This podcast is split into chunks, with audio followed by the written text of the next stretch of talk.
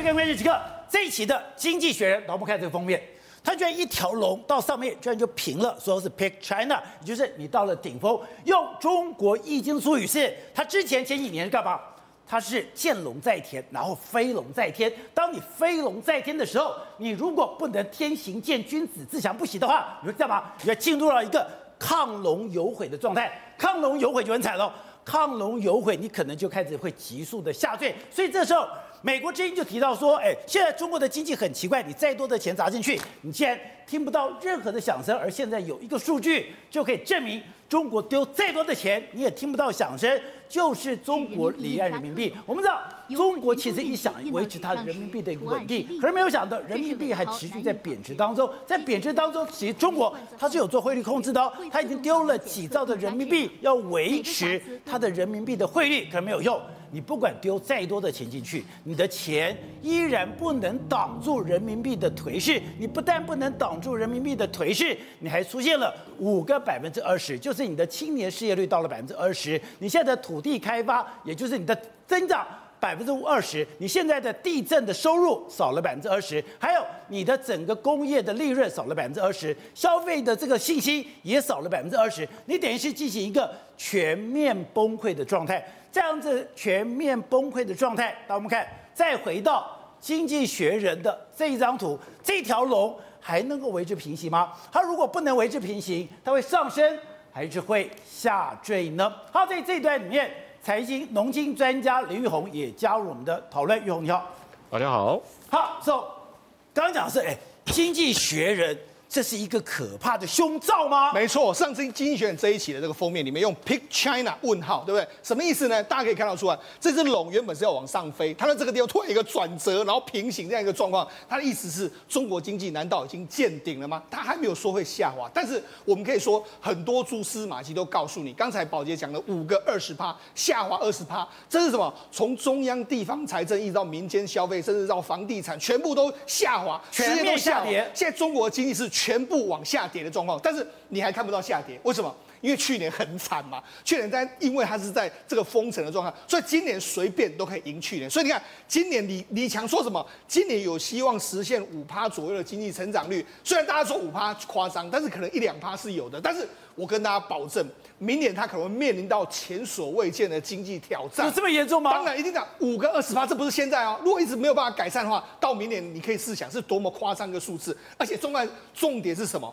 我觉得这个 VOA 讲的非常有意思。中国经济很奇怪，砸再多的钱也听不到响，真的是这样？为什么？因为现在中国陷入到他根本不知道怎么去救经济。最近不是人民币在急贬吗？对，他砸了很多钱去救人民币，可是问题是。你救了有什么用吗？好像对中国经济也没有什么样一个注意的这个状况。所以说，哎，中国已经丢了上兆的人民币，是想要维持人民币的汇率，对，维持不住。对，我们知道，事实上人民币有两种汇率，一个是在中国内部的叫中国人民币的汇率，一个是离岸人民币的这个汇率。离岸人民币在海外交易，那海外交易来说的话，哎，外资当然就是用海外人民币在跟你放空嘛，我要流出都用这样流出。外资放空，所以呢，事实上这是离岸人民币的这个状况往上走，往上走表示什么？它在贬值。所以呢，从去年到现在为止，人民币是一个往上走的这个状，贬值非常厉害，从大概六点八，现在已经来到七点二，就贬得太夸张之后，人民因为为什么中国要把它止贬？因为你这样人民币一直贬值，这样股汇双跌，这什么意思？表示大家认为中国经济很差嘛，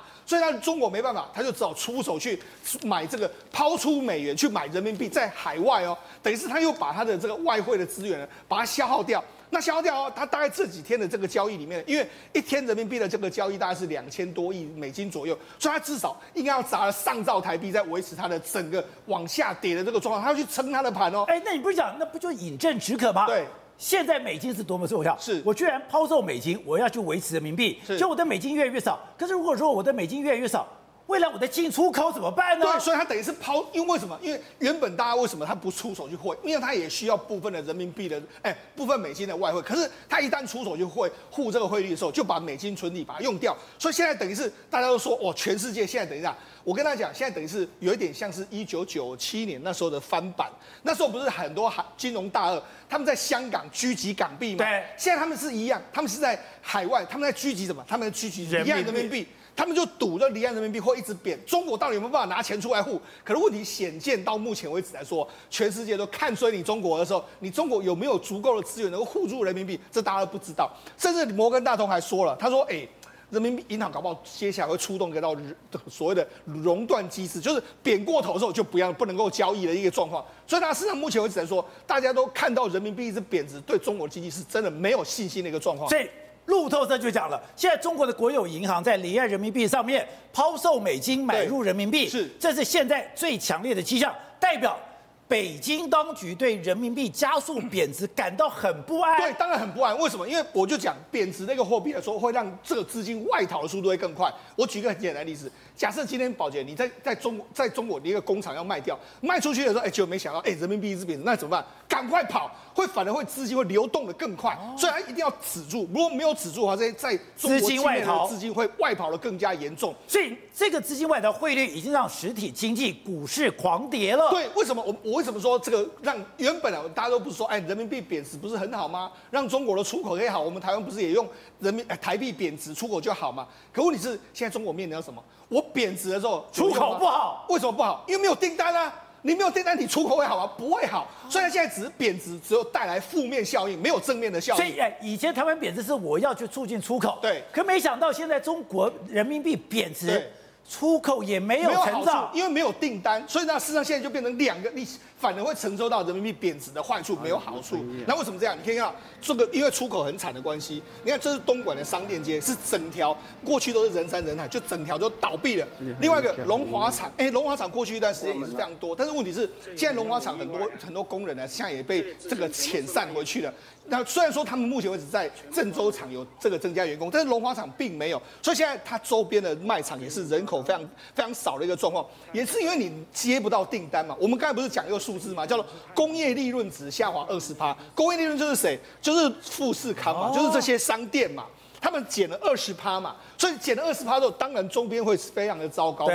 那因为你周边的这个你的工厂减二十趴之后，所以为什么消费信心会减二十趴？因为没有钱可以赚钱啊，那好，这就变成一个轮回。然后你在这个因为很多没有钱的失业率也会二十趴，所以这就变成是一个连环的一个状况。然后房地产卖不掉，房地产也少，所以这就是一个非常糟糕的一个局面。这个数字只会越来越糟。如果你没有把这个循环。改改善它，它会越来越糟的一个向下的循环。所以说，中国现在进行了一个非常可怕的恶性循环。对，我们刚才不是讲吗？地方政府说我要卖土地，也少了二十趴。另外一个卖房的这个整个状况来说，也减少二十趴。好，那这个到底有多严重？你看，我们讲中国的这个经济火车头，最重要当然是房地产嘛。河南有一家公司叫做建业地产，建业地产来说，他看的股价。它的股价在它在香港挂牌最高的时候，曾经有来来到这个五块六块，就它现在已经跌到零点一五，几乎是整个公司快要不见了一个状况。哎，原本最高的市值还有好几百亿，就现在只剩下三点八九亿港币，从百亿到三点八九。人家就说，哎，你的土地搞不好都不止这个，都不止这个价钱。但是真的就是跌到这样，表示什么？表示人家大家对它的前景看法有多悲观啊！哎，你说有些公司感觉上，哎，我没有实体东西，我没有资产，是你可能感觉不到做它的泡沫感觉。这个建业地产，对，它是有土地的。是啊，你有土地，你居然还只剩下三点八亿，代表你的土地都不值钱了。因为什么？因为他借了太多钱要来盖房子，结果现在房子卖不掉。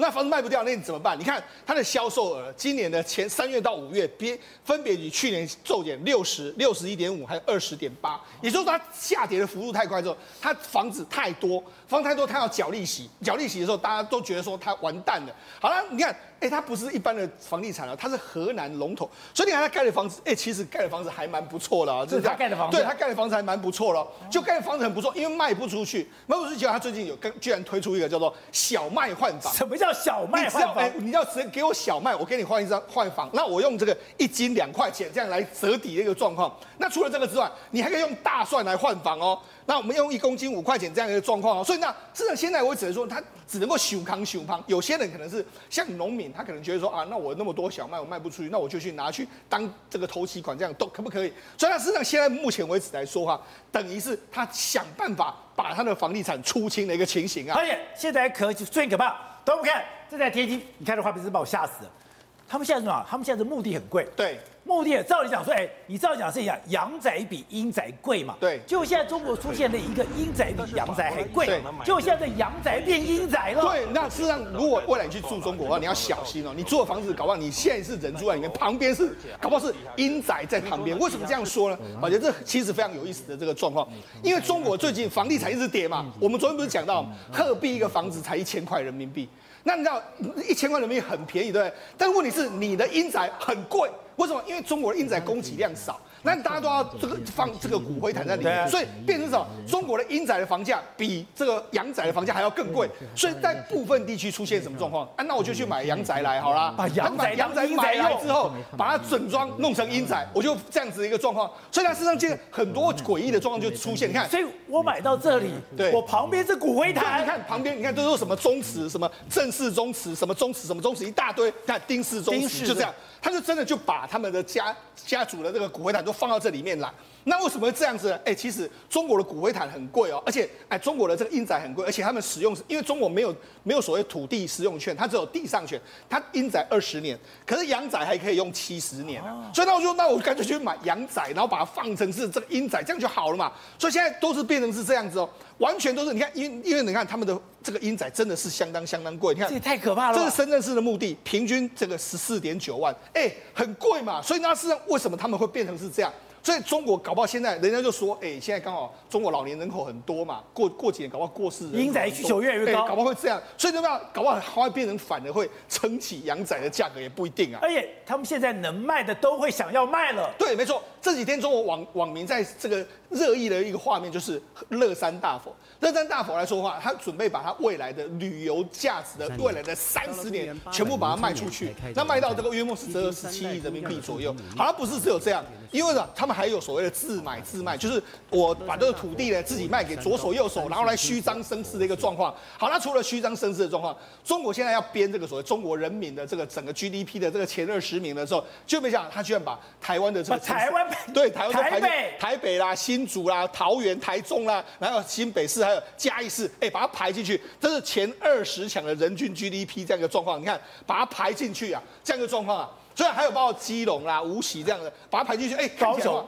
看起来哎，高雄哎，基隆高雄看起来的话哎，好像比较好的一个状况。整个整个状况，那人家就说你这个是干干什么？那除了这个之外，还有什么？胡润排行榜也是把台湾的很多企业都拉进去嘛。因为中国太难看了，对，这样看起来好像比较好看。所以它事实上现在中国的无所不用其极，就是想办法把数字做得好看一点。反正左手卖右手这种虚假事，我们他们也是干过啊。等等，这是一个非常重要的讯号嘛？连经济学人讲的现在。中国的成长到顶了，然后开始平行了，平行了以后，你就说进入到了亢龙有悔的阶段了。我觉得这个非常危险啊，因为经济学人本来就是比较看坏中国经济的哈。那当然现在用这种让中国经济见顶了哈，这个 Pick China 来作为标题的话，表示它有所本嘛，这第一个。然后第二个来讲的话，它真正基本问题到底是什么问题呢？因为今中国原来是什么？中国在全世界里面扮演什么角色？火车头是吗？世界工厂。对，世界工厂，对不对？它是世界工厂，它是这个 supply chain，China supply chain 供应给全世界，让全世界的通膨可以降低，让全世让它的财富可以累积，对不对？对。但是经过这前几年的新冠肺炎的关系，更重要的是加上的习近平个人的折腾嘛。习近平把优秀的一些的经财经官员通通换掉，然后用了一个李强。李强现在出来到处讲，李强的最高职就是上海书记嘛，他就是一个浙江的一个地方官嘛，所以这个现在中国经济之所以成长，其中最重要一个条件是什么呢？因为他们最近三十年来有吸引了非常多的国外的经验，然后一流的学者专家，对，他所谓的一些海归派，帮这个整个的这奠定了中国的经济基础。当然那个时候主要主题叫什么东西？就是 GDP 经济嘛。那 GDP 经济加上它的整个世界工厂，一口气冲了四十年。对，冲了四十年之后呢，就创造了非常多的不同的这个内部的矛盾、跟权力的斗争、跟阶级等等等等的问题。那这个问题落到了习近平手上，反而现在就他是背道而驰嘛。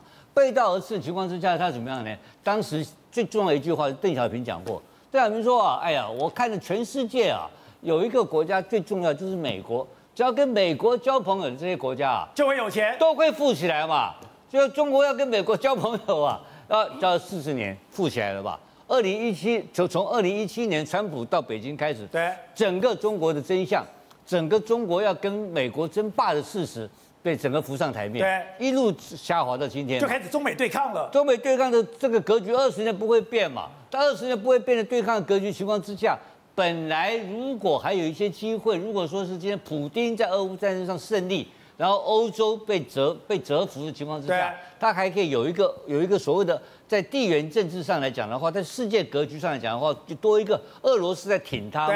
他们有一个他们自己的一片天，对不对？现在看起来这个情况，这个天垮掉了吧？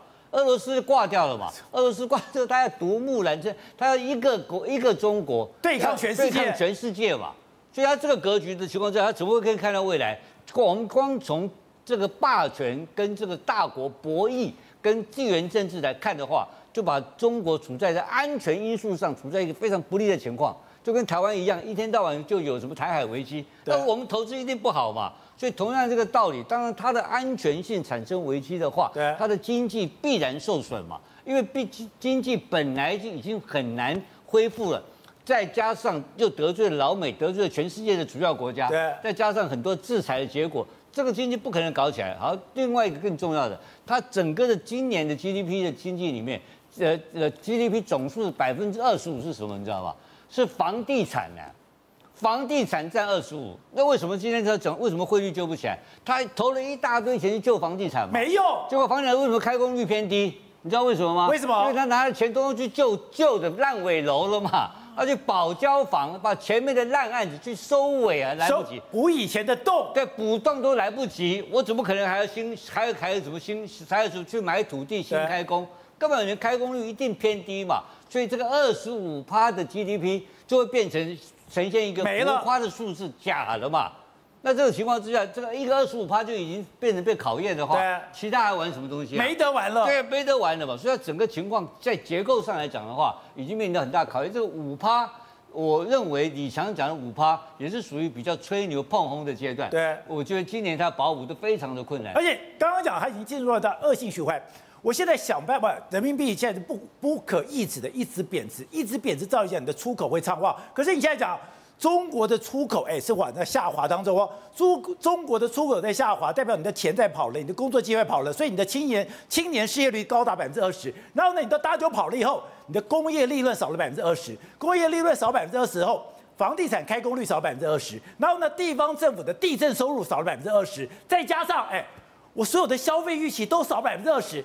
是全面崩溃耶！它本来在在内销部分的的市场就被世界上的经济学家已经高估了嘛，因为主要的融景是来自于所谓的出口，而且是呃制造业所产生的利润嘛。它的服务业跟它内需来讲的话，本来就是一个不稳定的市场。因为李强那个李克强去年讲过一句话嘛，他有将近有六亿人口的平均的收入是在一千块人民币之上。对，这怎么变成内需市场呢？根本就是一个不可能的数字。因此，真正的靠的是什么东西？靠的是外资的投资跟出口的跟出口的利益。这都没了。生产，那这两个全部被美国全面性的封杀嘛。所以，现在如果今天他的政治态度不改变，如果还继续要搞美中对抗的情况之下的话，这个中国的经济必然垮台，但这个垮台情况之下，会不会影响习近平政权？不会，完全不会吧？习近平还是继续割韭菜，因为你要知道哦，这跟股票，这跟我们的经营公司一样，经营公司，我们上市公司两个经营方式啊，一个是经营你赚钱，股票拉高，一个是把公司搞挂，破产也可以啊。真假的？对呀、啊，我都碰到一个公司就这样子，他把你搞破产了，这台开就给你搞破产，他也可以生存啊，这也是一种获利模式。他有两个做空。一个是做多，习近平现在在干什么？做空，在做空嘛，所以这个没搞头。对，另外中国现在有个大麻烦了，押错宝，站错边了。说他们虽然现在想要改变，虽然想要讲说，哎，没有关系啦，克里米亚可以还给乌克兰，可你说太晚了，因为他现在已经站到。欧盟的对立面了。是啊，你看到德国、意大利，意大利都已经是中国在欧洲的最好的朋友，结果现在连“一带一路”都不要了。然后呢，德国来讲的话，都摆脸色给中国看。你想想看到，说欧盟国家当中赚中国最多钱的就是德国，结果现在德国宁愿跟中国撕破脸，为什么会这样子做呢？就是因为欧洲国家已经发现到说，你中国既然站在普丁那边，那就等于站在我的对立面嘛。所以现在怎么办？他他们赶快要抢救他们的外交啊。也就是说，你看到现在傅聪这个中国驻欧盟的大使，他傅聪就出来跳出来，然后在六月中的时候接受媒体访问说，现在呢，他们接受这个什么克里米亚属于乌克兰的这个不明白为何不支持这种讲这种反话的意思，就是说他可能就会支持克里米亚是乌克兰的，所以等于说他们的外交政策已经翻盘了。克里米亚可以给乌克兰。那不就等于是跟普丁作对了吗？对啊，但是他他为什么会跟普丁作对？因为看到普丁没有前景可言了，普丁没前途了。因为你知道，普丁呢，后来又被瓦格纳集团这样子一搞，然后内部来讲的动乱，现在对习近平来讲，说一个头两个大，为什么？他现在搞不清楚俄罗斯内部的状况，到底是到底哪一派是最主主流派？因为现在有国防部长的，有这个所谓的参谋总长这一派，还有以前的参谋总长现在被降级的那一派啊，还有什么东西？就是瓦格纳集团这个东西。然后另外呢，就是俄罗斯内部来讲，还有很多反对派政敌，对，本来就是站在普京的对面。这些到底整个局势怎么发展？其实哦。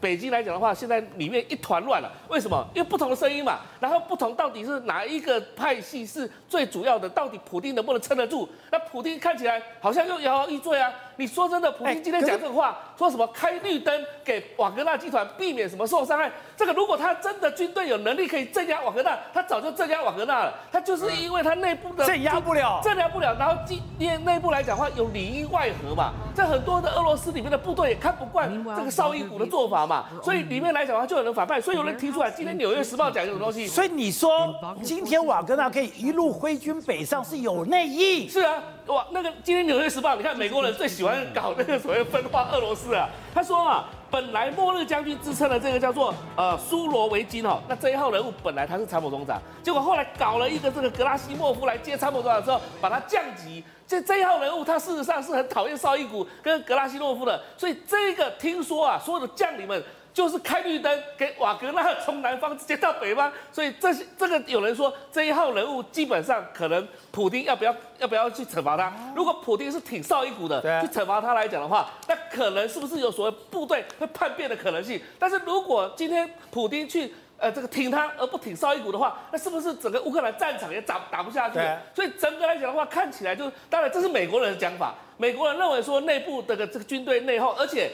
这一号人物早就知道瓦格纳要叛变了。那如果你早就知道，为什么不跟普京报告呢？为什么不做一些防范措施呢？不是，你不但没有讲，你还跟他把酒言欢。是啊，所以就代表说什么？当然，这是美国我们讲《纽约时报》他刻意操作的一篇文章，他是要分化俄罗斯的。但是整体来讲的话，可以看出内俄罗斯内部的确非常混乱哦。那现在来讲的话，就是说习近平。到底这个局势怎么看？那要不要继续继续普挺普丁下去？显然，如果继续停普丁下去的话，它的风险更大。所以现在来讲，为什么他的这个呃外交官啊对外开始释放这讯息？对，我讲这一次真的是中央授权 他讲的，不像不像上一次卢沙野自己乱随便乱讲，这一次才是中国的真正的政策。可是我有点看不懂是，哎，现在普京不是有把大权给稳住了吗？现在不是说我还要清算斗争瓦格纳吗？如果我可以清算瓦的斗争瓦格纳，哎，代表我普京还是很稳啊。是啊，问题是他不就跟瓦格纳开始套招吗？照道理讲，他的俄罗斯正规军能不能打仗？在这个俄乌战场上，如果真的。诚如中国所讲的，克里米亚可能要还给乌克兰的情况之下，那到最后来讲的话，普丁的最后一个成果，二零一四年那个成果是不是拔掉？明年要选举呢？现在来讲，为什么俄罗斯那么多的民众是欢迎瓦格纳的，欢迎普里普里格金的？为什么那么盛大的都到到处都在欢迎他们？那因为来讲的话，对这个俄罗斯来讲的话，他们需要另外一个英雄。他们这个英雄，过去的英雄普丁，他可能在这场战争当中，这个事项已经败露，所以今天普京要站出来，普京要什么？要杀鸡儆猴，要找几个人来来下手。所以现在的这个普京的确是什么？四面楚歌没有错，但是重点是说，现在中国到底能不能确定普京的政权能够稳定？现在美国也在看，所以最近这这些日子啊。六月二十四号，这个这个瓦格纳集团开始动作之后，其实所有很多国家在这个什么秘密开会，到底秘密开会是什么？到底这个整个俄罗斯局势变得怎么样？国际社会怎么走？那北约国家要采取什么动作？现在都还在看普丁接下来下一步怎么做。喂，所以现在对俄罗斯有个大麻烦是，没有想到。当时瓦格纳不是说，哎，我要开始征兵吗？我没有兵员吗？兵员就开放，我就开放监狱。哎，开放监狱都是穷凶恶极的人，这些穷凶恶极的人，我就说，你只要在战场上你可以存活下来的话，我可以让你无罪无罪赦免，回到你住的地方。就现在，在俄罗斯真的出现这样的状况，真的在俄罗斯说，哎，奇怪了，这个人以前不是罪犯吗？这个人以前不是杀过人吗？这个人不是被抓去关吗？怎么又回到街头了？就像这个拿着斧头跑来跑去。好，宝杰哥，现在俄罗斯的民众人心惶惶，有大麻烦了，因为瓦格纳前线的战士现在回到俄罗斯以后干嘛？他喝酒，他拿斧头，他还拿这个农具的叉子，他到处嚷嚷说我要杀人。这个人，这个人本来参加瓦格纳，他以前就是因为杀人被关，结果呢，普里克金，瓦格纳德这个首脑，他要找人嘛，因为普丁讲说我们要上战场，对不对？他去监狱找了很多，哎，这只是其中一例哦，有很多这样的人，他到监狱里面去把这一些曾经杀过人的重刑犯，可能要关十年、关二十年，他说来。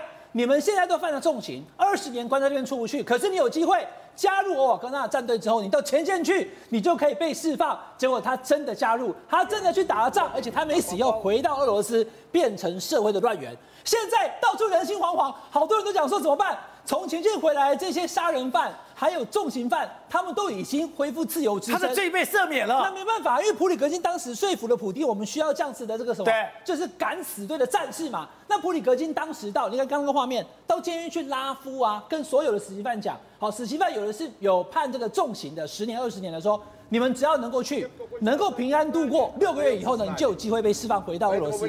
那宝杰哥他们现在真的回来了，刚刚那影片再放一次，拿着斧头跑来跑去，他今天到处跑，而且他让人要杀人，而且宝杰哥已经出现一个新闻讲说哈，有人是从战争后回来以后，他真的又杀人了。所以以前犯了杀人罪，被判了二十年，在监狱当中呢，现在去了前线回来，他又杀人，这会是俄罗斯民众现在目前非常恐惧的事情。而且现在。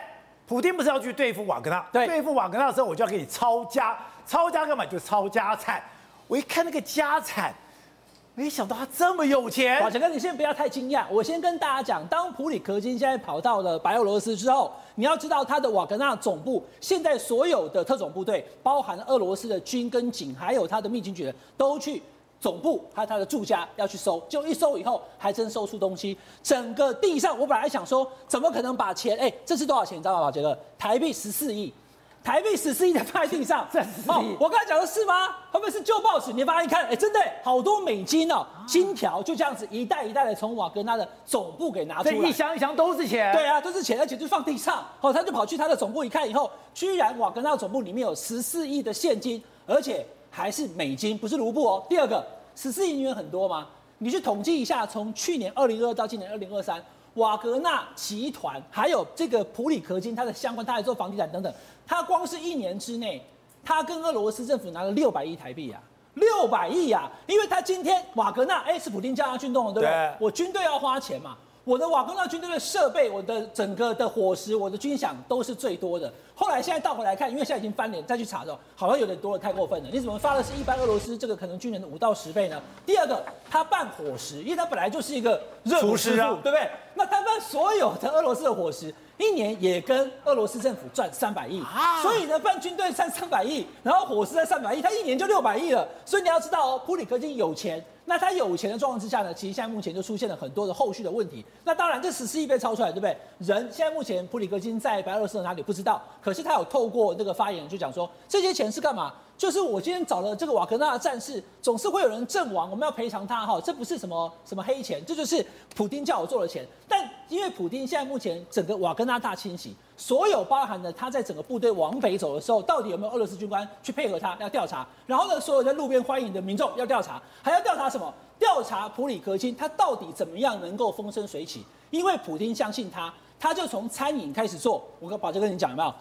俄罗斯的军人伙食，军人是他包的，所有的俄罗斯军队的伙食他包的啊。我们还有联勤，对不对？我们还有什么？军队伙食他包了，一年三百亿。好，台币我用台币算，一年三百亿。还有这个学校的小朋友吃饭也是他包的，所以整个餐饮业都给他包了。然后他做餐饮，他做房地产。他在到处，尤其在圣彼得堡，他那边有一个北凡尔赛村，他做了好多的房产，他有十几家的公司。但是吧，这个这两年很多公司你去看哦，都已经永久停业，永久停业。对，所以大家想说是不是他拿来洗钱？因为他一年这样子三百加三百六百亿那么多的钱，然后去弄。然后你要知道他在那个这个圣彼得堡弄了一个北爱尔兰呃北凡尔赛村哦，非常漂亮的一个地方。那里面它不只是有高级的住宅，它还有一般的公寓大厦跟集合住宅都有。那他的太太、他两个女儿还有他的儿子。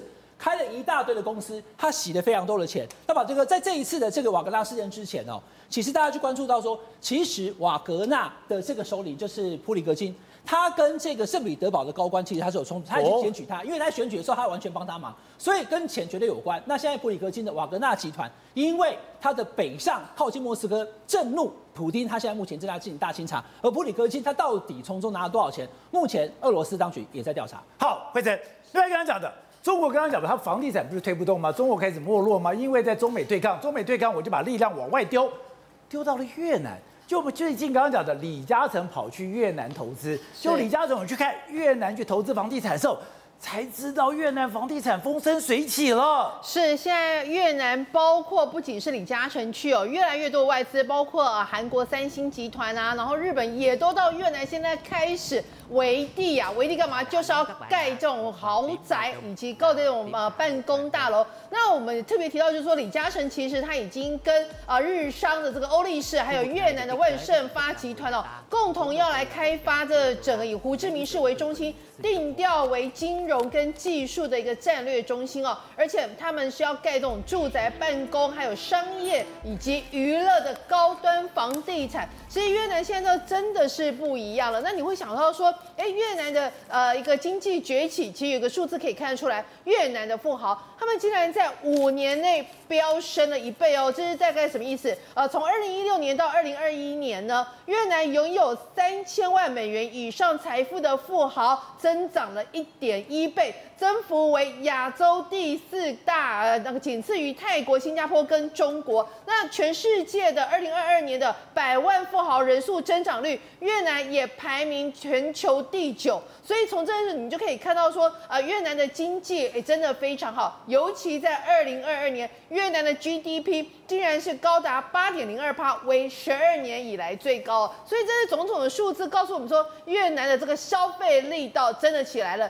所以呢，当一个国家的人民开始富起来之后，他就会开始怎么样？开始消费，消费之后就会很多啊、国际世界的大品牌都会进去，包括河内也出现了 LV。Tiffany 也到了越南这边来插旗，所以你就知道，就是说，当这些国际品牌都进驻的一个情况之下的话，越南的已经真的是慢慢取代中国这个部分。你看，这是它的相关的画面。这是 Tiffany，是越南的。对，所以你就知道，就是说，哎，这个越南的经济真的是富起来了。另外一个呢，就是说，哎，他们现在有很多啊财团哦，也开始花大钱，花大钱来干嘛？你看这个吓死人，你会以为它是一个城堡。你知道城堡竟然是由越南他们当地的水泥业者，一个叫做成盛集团的一个主席杜文静所盖的。他大概花了一两亿哦人民呃台币左右，就盖这个吓死人、极其奢华的作品。你现在看到的是他的屋顶，他的屋顶这个哦看起来像凡尔赛宫还是什么？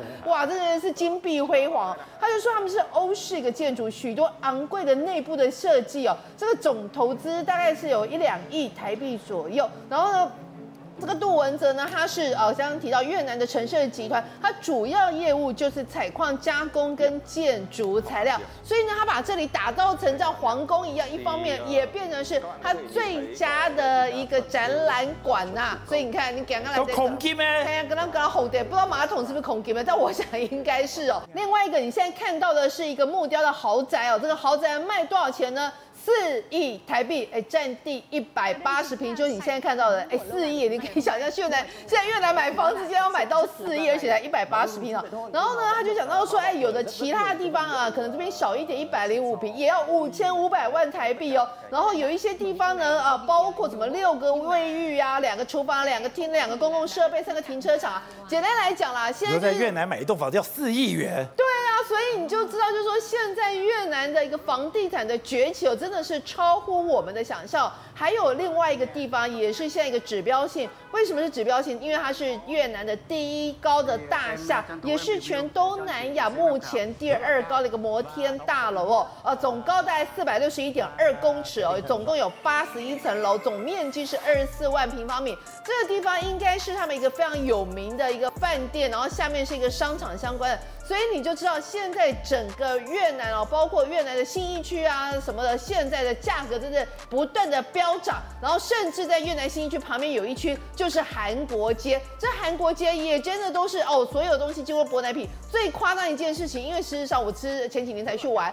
那走在路上，女生每一个看起来都像韩国人一样，然后都就是也有一些医美啊什么的，那些是越南当地人哎，所以他们就对于越南现在女生来讲，他们其实非常习惯用的都是舶来品，化的妆是韩国的妆，而且他们一杯饮料像台湾的那一种什么奶茶，一杯一两百块台币哦。然后人家也几乎是人手一杯，所以你就这个现在你看到这地方是岘港，这希尔顿要在那边要盖一个滨海的一个一个希尔顿大饭店，所以呢，光这个国际大饭店纷纷住进，连岘港这样相对来讲是二级城市的也都进去，你就知道现在全越南的消费力真的已经崛起。